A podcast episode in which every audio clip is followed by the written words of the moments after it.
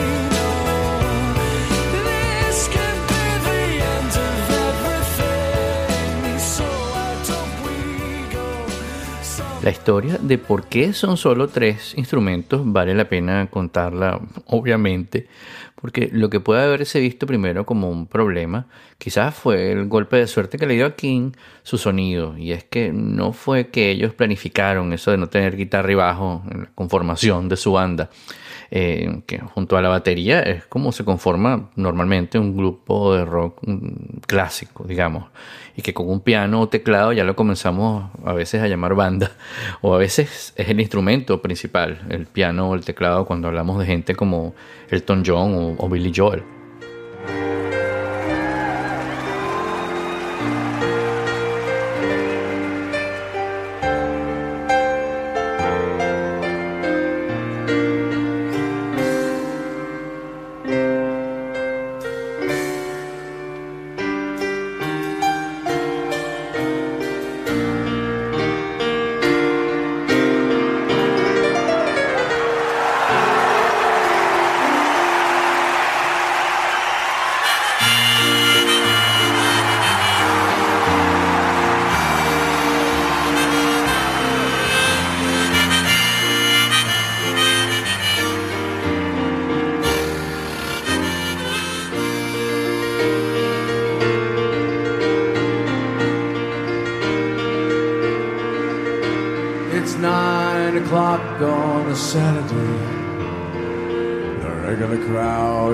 Shuffles in.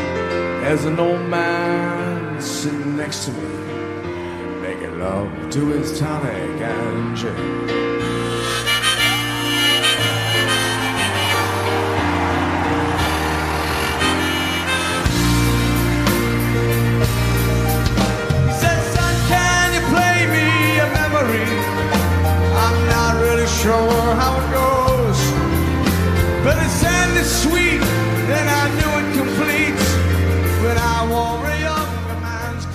Y aunque el sonido de King tiene muchos de sus influencias, y que no vamos a nombrar todas porque pudiéramos hacer un par de episodios especiales solo hablando de ellas, pero digamos que van desde The Page Mode a Queen, pasando por Radiohead y hasta Michael Jackson, este golpe de suerte, entre comillas, del que les hablo, ocurrió cuando eran una banda más convencional, sin piano y con dos guitarristas, y no estaban yendo a ninguna parte.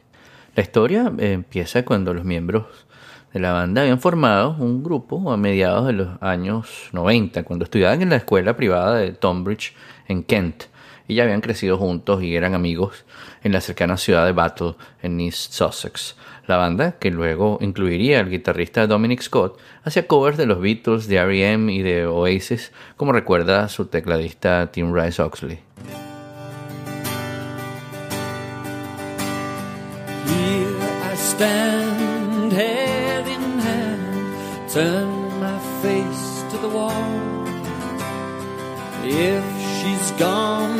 Can go on feeling two foot small. Everywhere people stare each and every day. I can see them laugh at me and I hear them say.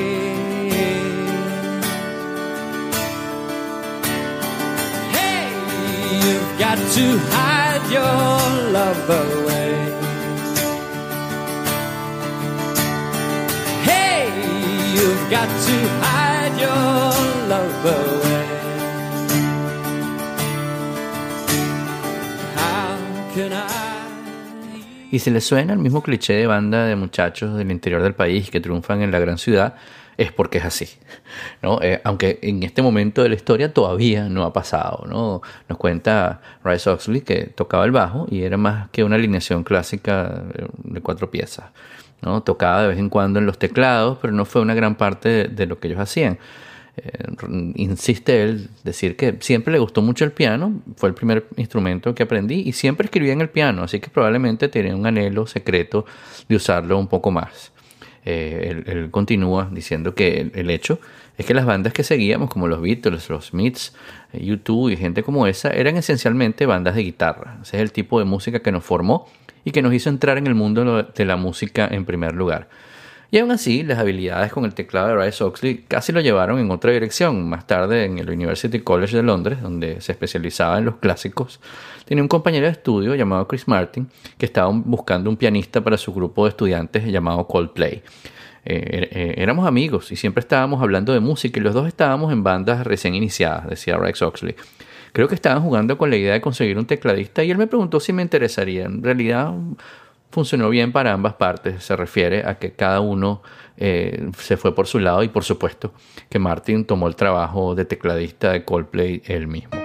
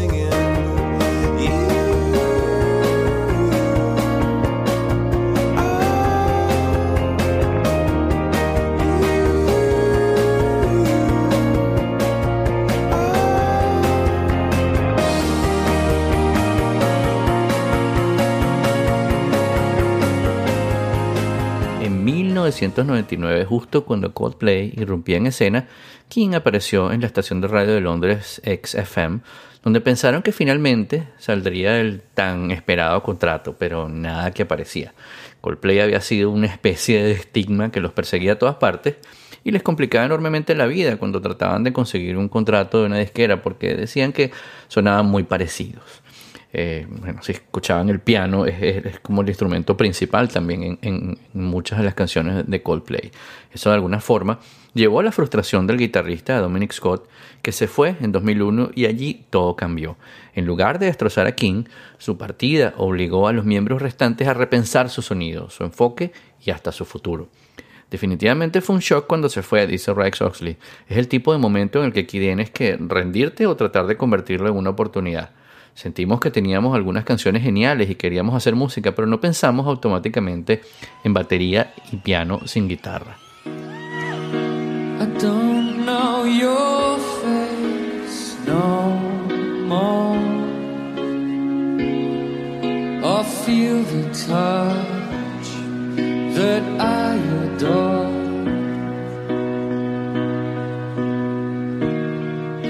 I don't know your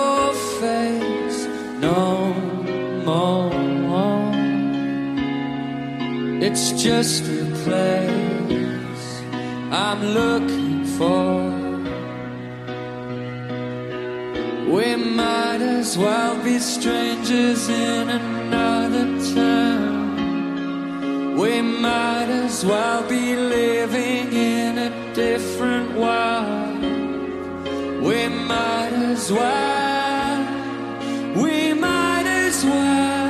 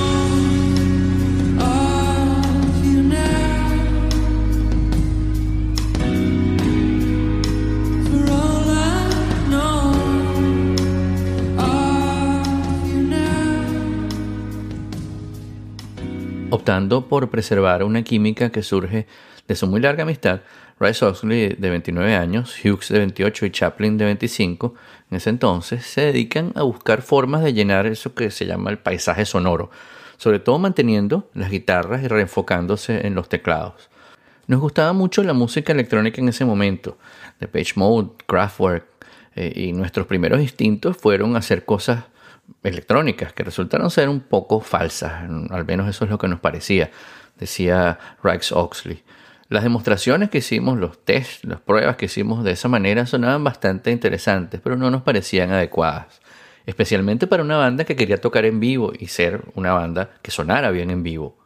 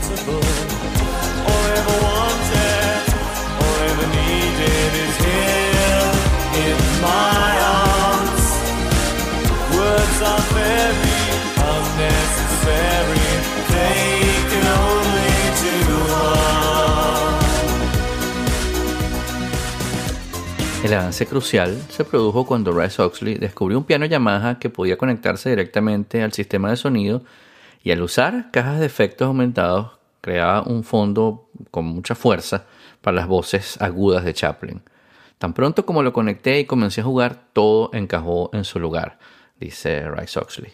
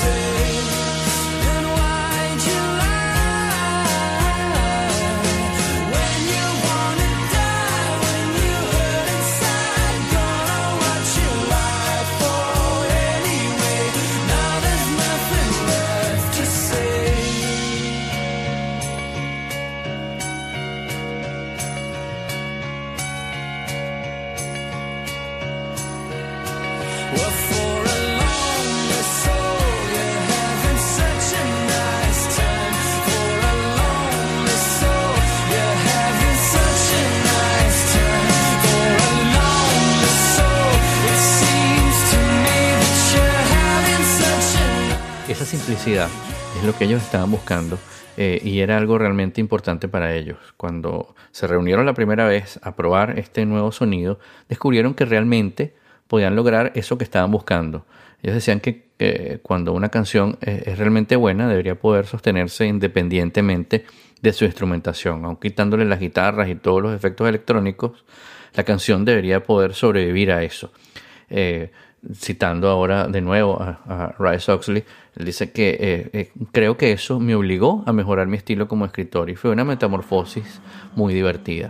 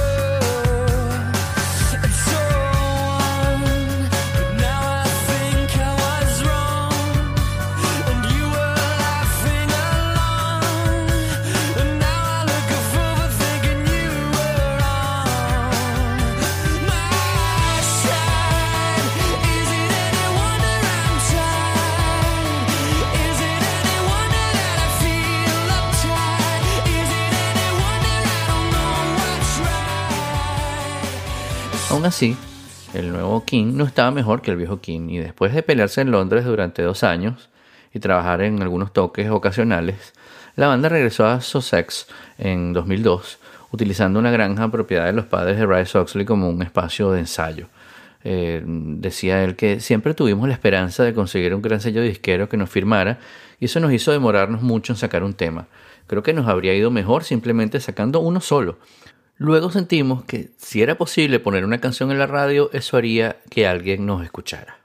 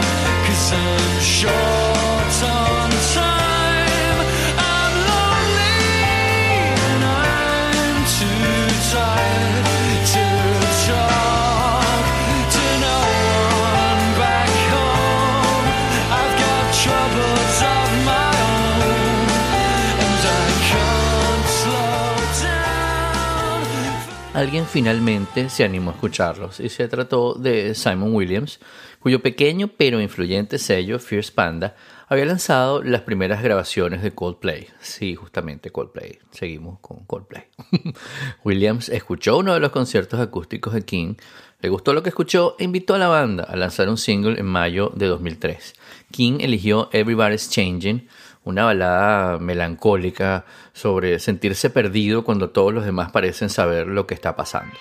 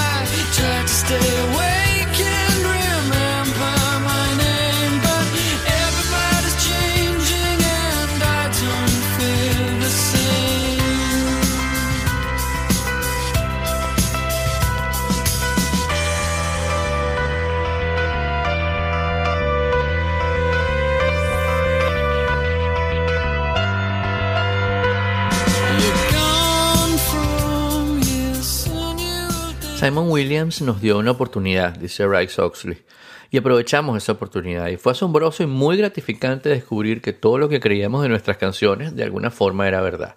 Se dieron cuenta de esto especialmente cuando el influyente DJ de la BBC Radio One, Steve Lamack, bautizó Everybody's Changing como uno de los mejores singles de la historia de First Panda.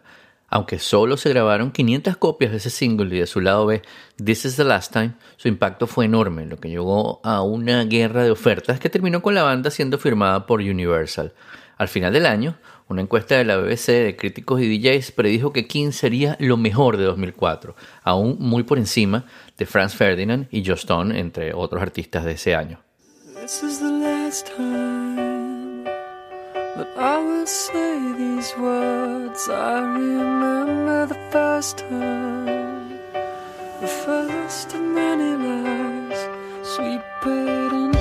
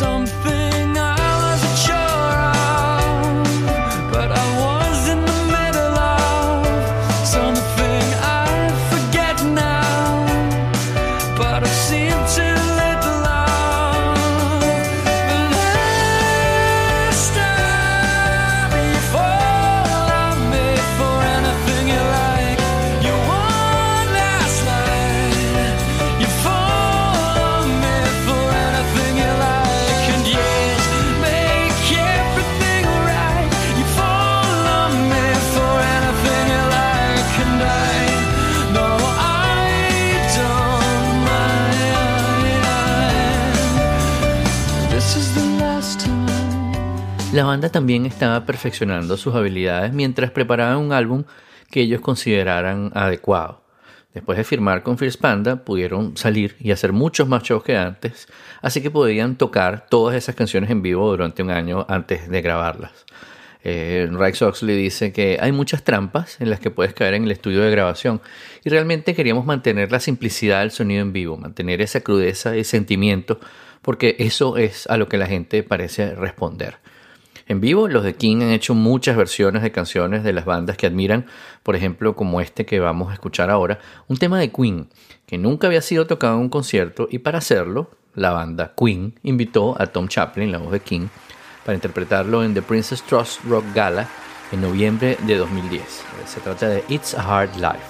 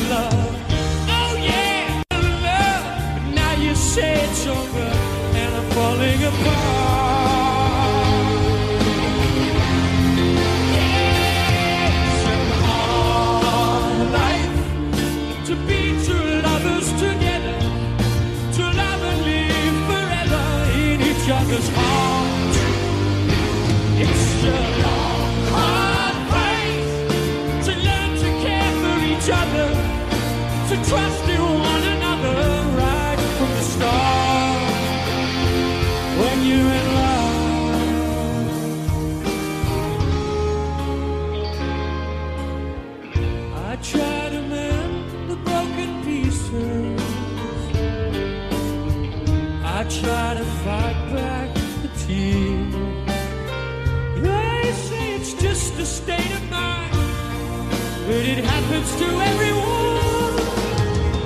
How it hurts deep inside, oh, and your lovers cut you down to size. This life is tough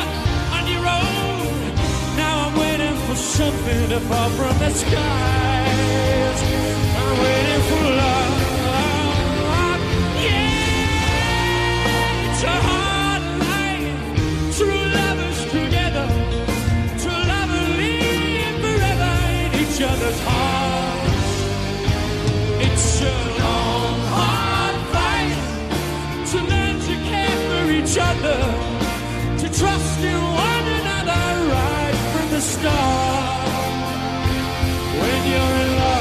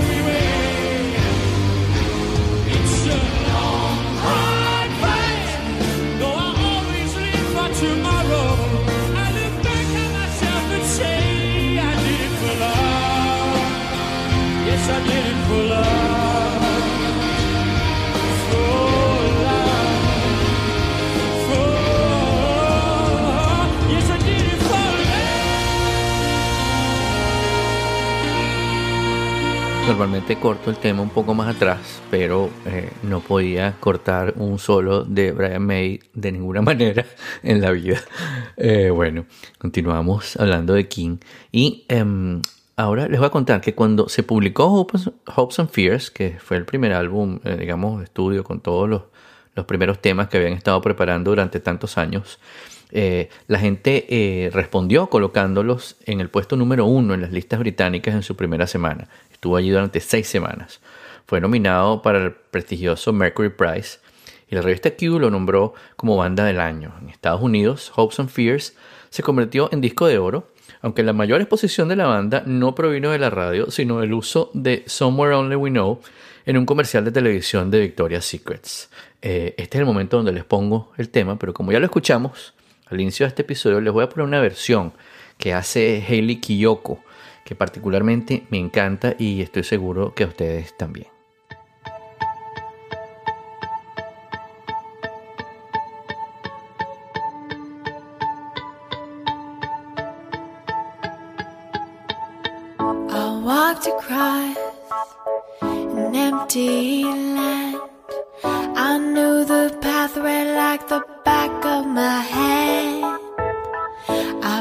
The earth beneath my feet. Sat by the river and it made me complete. Oh, simple thing, where have you gone? I'm getting tired and I need someone to rely on. I came across a fallen tree. I felt the branches of it looking at me.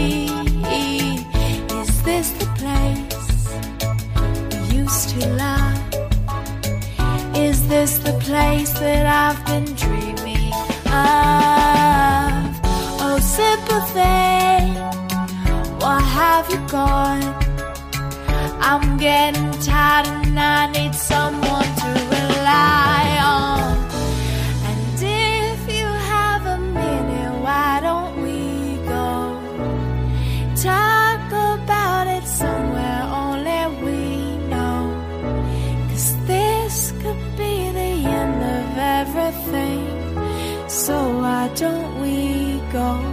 Somewhere only we know?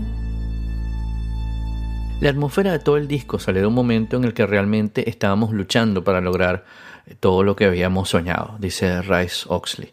Y continúa eh, diciendo que por mucho que haya melancolía, espero que siempre existan las ganas de sobrevivir, de sobreponerse y de conseguir algo más. Las canciones como Somewhere Only We Know y Bend and Break tratan literalmente de eso, cuando se atraviesan momentos que parecen ser oscuros y se llega a lo que llamamos los tiempos mejores. Eh, ellos tratan de ser, eh, de ser muy honestos con sus canciones y por eso eh, hoy en día les parece que sería mm, deshonesto, sería no sería un reflejo de la realidad seguir haciendo temas eh, sobre la melancolía porque ahora se sienten muy felices y en realidad cada uno de ellos está buscando eh, eh, el, cómo reflejar las cosas que son importantes para ellos hoy.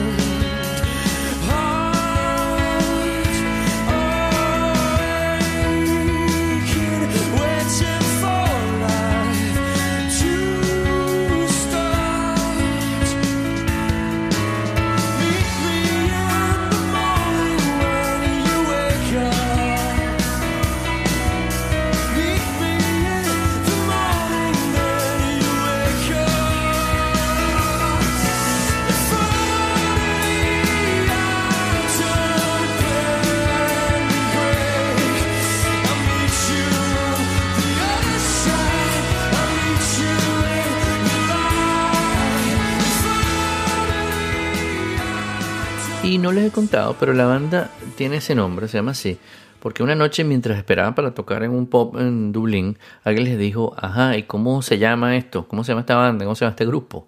Y lo que se les ocurrió fue llamarse como la señora que les hacía el té en la escuela cuando, cuando estudiaban juntos. Se la llamaba Cherry Kane, Cherry King. Luego, obviamente, descartaron lo de Cherry y se quedaron simplemente como King. Y parece que aquello de menos es más ha sido siempre el sello de esta banda y para ser precisos, el sello del éxito de esta banda. Vamos a escuchar ahora un tema que está en el soundtrack de A Monster Calls que se llama Tear Up This Town.